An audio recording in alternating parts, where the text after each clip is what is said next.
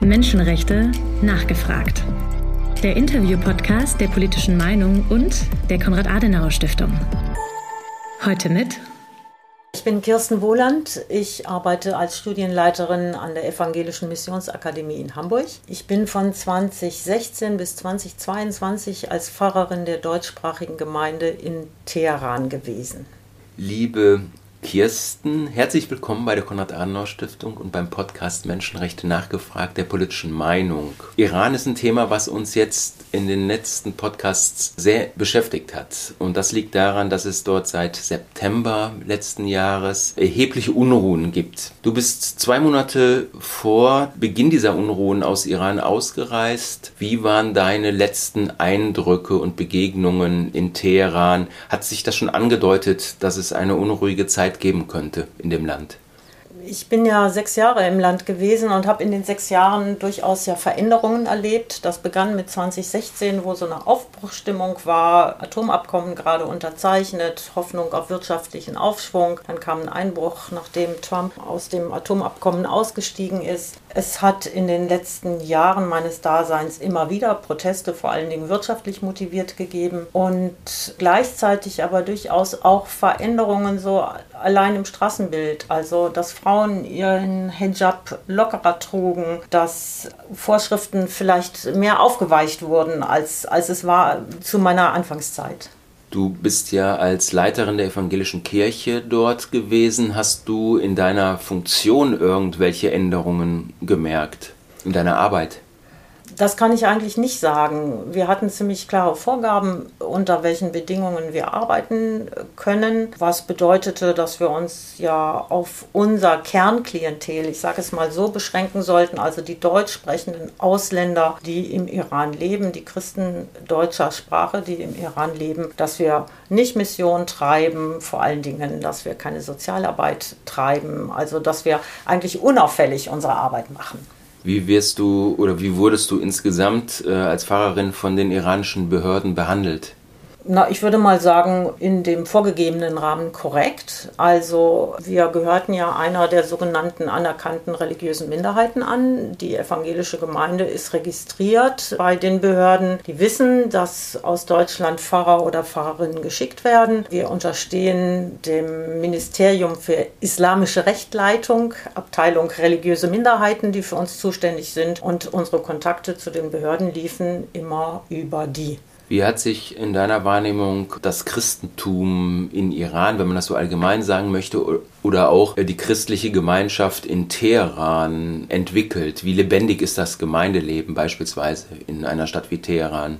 der christlichen Gemeinde? Wenn ich an Christen im Iran denke, dann würde ich vor allen Dingen erstmal an die armenische Gemeinde denken. Das ist ja die größte christliche Gruppierung, den meisten christlichen Kirchen auch in Teheran. Meiner Einschätzung nach werden die kontinuierlich weniger, haben aber immer noch ein lebendiges Gemeindeleben, das sich allerdings wirklich sehr nach innen konzentriert. Auch die armenischen Christen müssen natürlich schauen, dass sie nicht in den Verdacht geraten, Proselytentum zu betreiben, also Menschen zum christlichen Glauben zu bekehren. Also die achten sehr genau darauf, dass keine Iraner muslimischer, mit muslimischem Hintergrund ihre Kirchen betreten so wie wir das eigentlich auch gemacht haben. Wir hatten bereits im Jahr 2010 ein Mülheimer Ostgespräch äh, mit einer Vorgängerin von dir und sie hat damals in dem Gespräch gesagt, es gibt trotz der notwendigen Anpassungen auch in Iran Entfaltungsmöglichkeiten. Welche Entfaltungsmöglichkeiten sind das aus deiner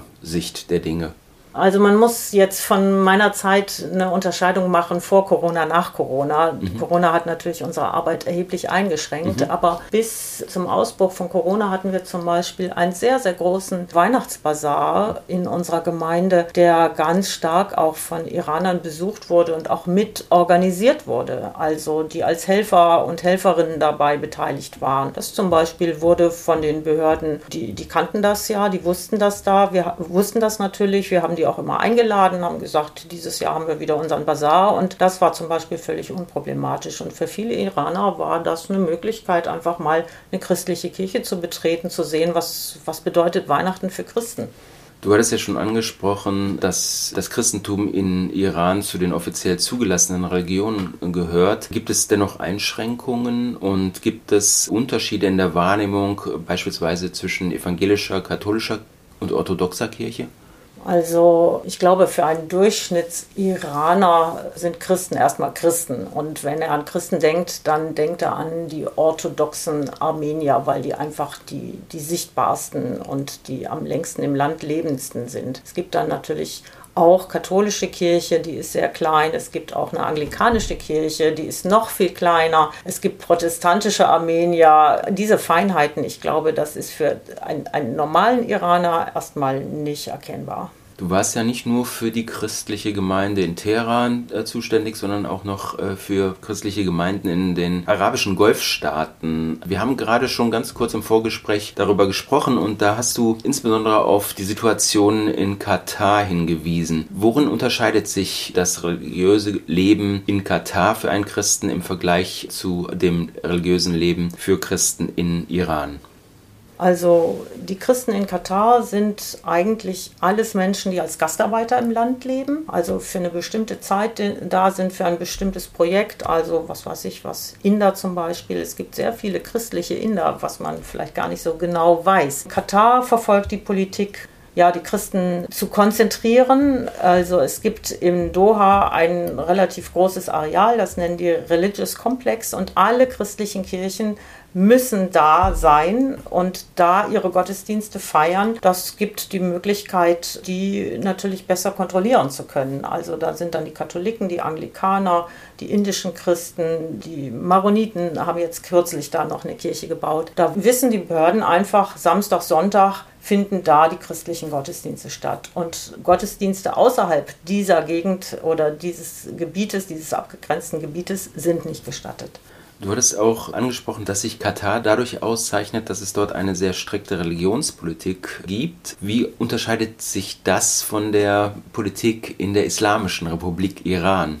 Also ich finde Katar noch mal deutlich einschränkender insofern, als eigentlich nichts Christliches in der Öffentlichkeit auftauchen kann. Ich habe eine gute Freundin, die sang da in einem Chor und der Chor durfte keine christliche Chorliteratur singen, was für einen Chor schwierig ist, weil eigentlich alle Chorliteratur oder die meiste Chorliteratur christliche Hintergründe hat. Weihnachten, Ostern, Passion. Was singt dann ein Chor eigentlich noch? Oder sowas würde der iranische Staat, der würde uns da nicht reinregieren wollen.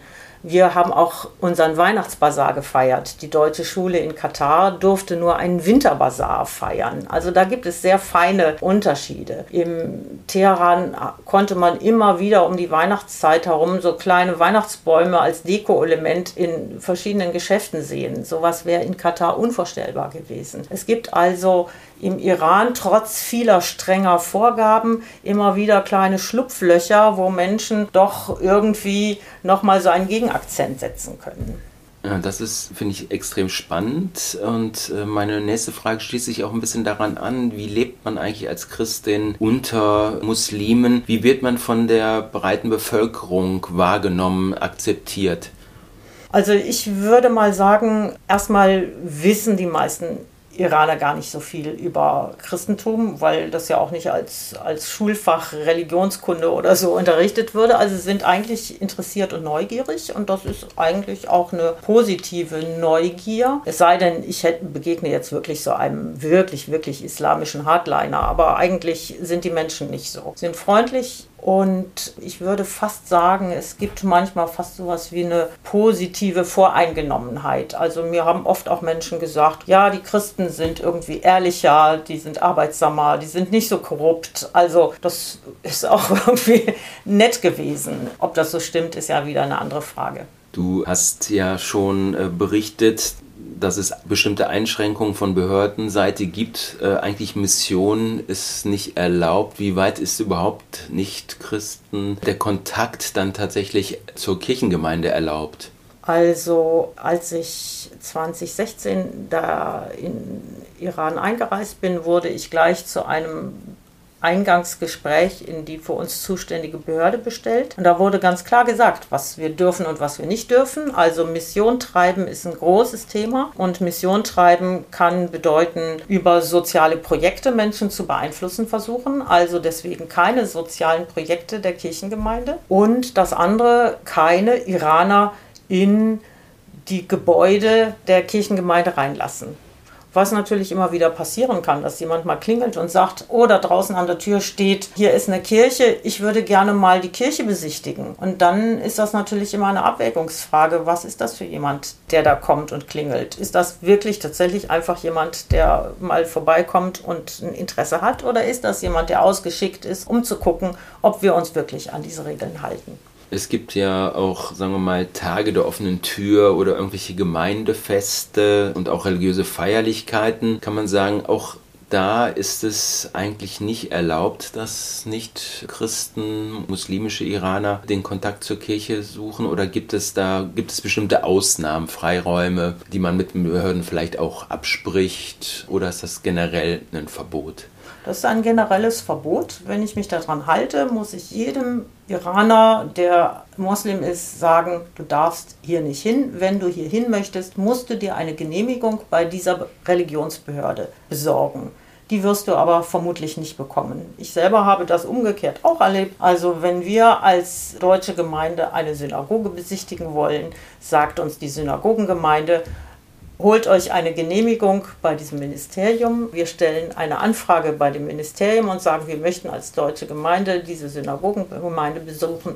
Dann sagt die islamische Behörde, nein, die Genehmigung bekommt ihr nicht. Damit ist das Thema erledigt. Das heißt, dürftest du denn als evangelische Christin eine Synagoge, von denen es ja einige gibt in Teheran, generell nicht besuchen oder ist das dann eine individuelle Absprache? Also, wenn die jüdische Gemeinde mir sagt, wir lassen dich nur hier rein, wenn du eine Genehmigung hast und die Behörde mir sagt, ich gebe dir die Genehmigung nicht, dann kann ich ja nichts dagegen machen. Okay, also es läuft immer über die Behörde. Es wenn ja, okay. ich kann ja da nicht einfach so eindringen. Gut, das ist ja aus deutscher Perspektive etwas erstaunlich, weil wir haben jetzt ja seit vielen Jahren äh, von den Islamverbänden durchgeführt am 3. Oktober mhm. den Tag der offenen äh, Moschee. Mich überrascht das ein bisschen, weil diese Islamverbände haben ja extrem enge Verbindungen in ihre Heimatländer oftmals. Gibt es da irgendwelche Lockerungsübungen am Golf oder ist das generell diese strikte Religionspolitik oder Islampolitik, ist das ein dauerhafter Zustand, wo man jetzt auch keine Lockerung erwartet? Erwarten darf? Da kann ich nichts zu sagen, aber mhm. ich meine, ich kann ja jede Moschee im Iran besuchen ohne Probleme und alle freuen sich, wenn ich die besuche. Und es gibt ja sogar Interessen, also der islamischen Seite in Isfahan, in der großen, großen Moschee. Da gibt es ja sogar Mullahs, die da bereit sitzen zu Gespräch und Austausch, wenn man da als Tourist anlandet. Da kann man alles fragen über den Iran. Also da gibt es ein großes Interesse, Menschen für den Islam zu interessieren. Aber umgekehrt, wenn wir so etwas anbieten würden, das würde keinesfalls gestattet, keinesfalls. Gut, klingt für mich jetzt nicht nach einer wirklich ausgewogenen Art, mit dem Thema Religionsfreiheit umzugehen. Als du 2016 äh, nach Teheran ausgereist bist, inwieweit war das Thema Religionsfreiheit bei dir da schon präsent? Inwieweit hattest du dich darauf vorbereitet, dass Iran und die Golfstaaten, dass das Thema Religionsfreiheit da ganz anders behandelt wird als beispielsweise jetzt in Europa?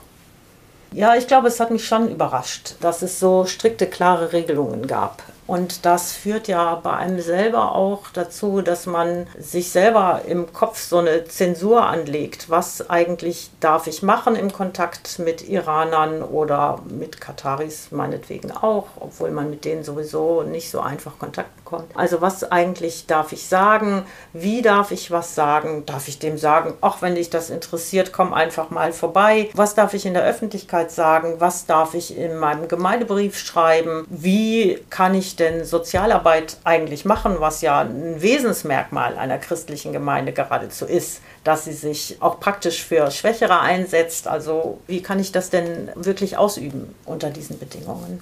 Was ich sehr spannend finde, trotz dieser Einschränkungen, die die christlichen Gemeinden haben, gibt es ja Missionen im Iran. Ich weiß das aus meinem äh, Persischunterricht an der Uni. Da waren einige äh, Menschen, die in den Iran gehen wollten als Missionare. Äh, das ist jetzt zwar schon über 20 Jahre her, aber von daher kenne ich das Thema aus der Zeit noch. Und was in Deutschland ja auch in den letzten Jahren immer stärker eigentlich in der öffentlichen Debatte angesprochen wurde, dass es durchaus viele Menschen gibt aus Iran, die hier Asyl beantragen in Deutschland und sagen, dass sie zum Christentum konvertiert sind. Gerade das letzte Thema würde ich gerne mit dir besprechen. Gibt es da irgendwelche Anzeichen, dass das Christentum in den letzten Jahren für Iraner oder für andere Menschen in der Region attraktiv geworden geworden ist oder wie erklärst du dir, dass es doch äh, einen gewissen Anteil zumindest von Asylantragstellerinnen gibt, die zum Christentum konvertiert sind und das auch äh, sozusagen im Asylverfahren ansprechen? Mhm. Also das eine ist, worüber wir jetzt ja noch gar nicht geredet haben, das sind die sogenannten Hauskirchen oder mhm. Untergrundchristen, zu denen ich auch keinen Kontakt gehabt habe, mhm. einfach aus Vorsicht, weil die natürlich schon sehr unter Druck stehen und auch unter Verfolgung sind.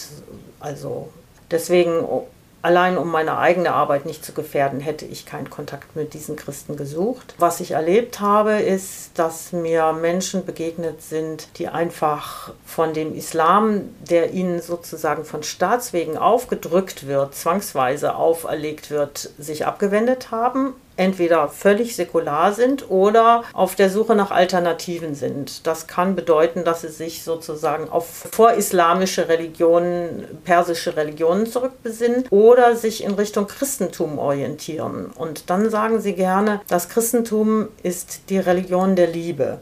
Das finden wir gut, das gefällt uns. Und ich glaube schon, dass der christliche Glaube eine große Attraktion für manche Menschen hat. Das können sie natürlich, sie können nicht Christ werden im Iran. Es würde niemanden geben, der sie tauft. Die Taufe spielt eine große Rolle. Also natürlich sind bei mir auch Anfragen angelandet, können Sie mich taufen? Nein, das kann ich nicht, eben weil ich dann ja Mission treiben würde. Aber es gibt viele, die dann in die Türkei ausweichen, sich da taufen lassen oder dann eben nach Deutschland kommen, sich hier taufen lassen. Inwieweit diese Menschen nun wirklich überzeugte, tief überzeugte Christen sind, wer will das beurteilen? Ich kann das ich kann das nicht. Und deswegen gibt es ja auch immer wieder in Asylverfahren diese, diese Prüfung, wie ernsthaft, wie lang gelebt ist dieser christliche Glaube. Ja, wie gesagt, wie will ich das beurteilen können? Die Christen gehören ja immerhin zu den anerkannten und religiösen Gruppen und äh, die äh, Zarathustra sind ja die vormuslimischen äh, religiösen Kräfte in Iran, die auch anerkannt sind, die auch ihre Religion ausüben dürfen. Wir hatten jetzt in, im Podcast schon äh, Gespräche auch mit Bahai gehabt, die im Iran verboten sind, obwohl sie dort äh, mehr oder weniger gegründet mhm. wurden. Und ich habe den Bahai-Vertreter gefragt, ob es durch die Proteste oder während der Proteste der letzten Monate in Iran, ob es da auch Stimmen gegeben hat, die sich für Religionsfreiheit beispielsweise der Bahai ausgesprochen haben, da bekanntlich die Menschenrechtsbewegung in Iran unter Shirin Ibadi, der Friedensnobelpreisträgerin, sich durchaus für die Bahai eingesetzt hat und man das immer wieder auch während der Grünen Bewegung gehört hat. Wie ist deine Wahrnehmung äh, der Proteste? Du warst ja bis 2022 äh, im Sommer in Iran und warst auch schon mal 2009, als es auch große Protestbewegungen gab in Iran. Hat das Thema Religionsfreiheit in deiner deiner Wahrnehmung eine Rolle gespielt für die Protestierer? Ich würde sagen, nein.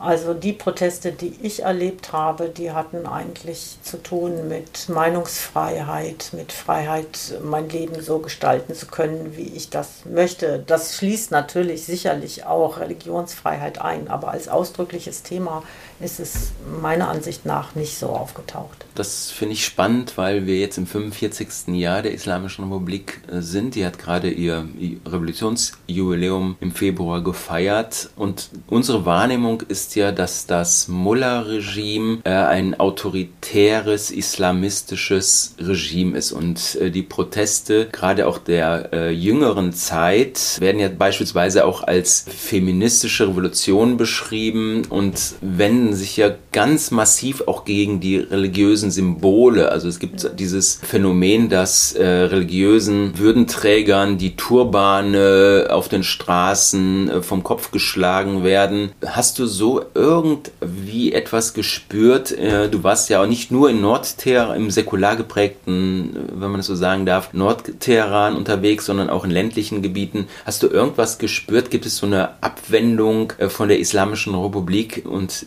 den Würdenträgern und religiösen Repräsentanten dieser Islamischen Republik? Also, dass, dass es Gegenden gibt im Iran, wo ein Mullah möglichst nicht mehr als Mullah erkennbar auf die Straße geht, das ist eine Tatsache. Also vor allen Dingen, wie gesagt, im, im Teheraner Norden sieht man die eher selten. In anderen Gegenden natürlich, aber man muss natürlich auch nochmal, das sprichst du ja gerade an, den Unterschied zwischen Stadt und Land und eher traditionell geprägt und eher westlich säkular geprägt, ähm, doch auch im Blick haben. Also ich würde schon sagen, dass in den Dörfern es ist so eine Volksfrömmigkeit gibt, die aber gut ohne dieses, dieses Mullah-System auskommen kann und das auch sehr kritisch sieht, aber trotzdem sich an Traditionen hält, den, den Ramadan einhält und bestimmte feste Feiern äh, wichtig nimmt. Ne? Da ist ja die Gesellschaft auch, auch relativ disparat die äh, Revolution 1978, 79 wurde ja sehr, sehr stark äh, durch die religiösen Kräfte auch mobilisiert. Äh, Khomeini hat vom Exil im Irak und in Paris aus Kassetten besprochen, die über die Moscheegemeinden vertrieben wurden. Dieses landesweite Netzwerk hat auch erheblich zum Erfolg der Revolution 79 beigetragen. Jetzt wird wieder, wie gesagt, über Revolution im Iran gesprochen. Worauf könnte sich eine erfolgreiche Revolution oder Gegenrevolution heute stützen, wenn die Moscheegemeinden da wahrscheinlich eher nicht in Frage kommen? Siehst du da irgendwelche gesellschaftlichen Ansätze, die so eine, sagen wir mal, doch breite Bewegung ermöglichen würden? würde die ja, Voraussetzung wäre auch für einen Erfolg so einer Revolution.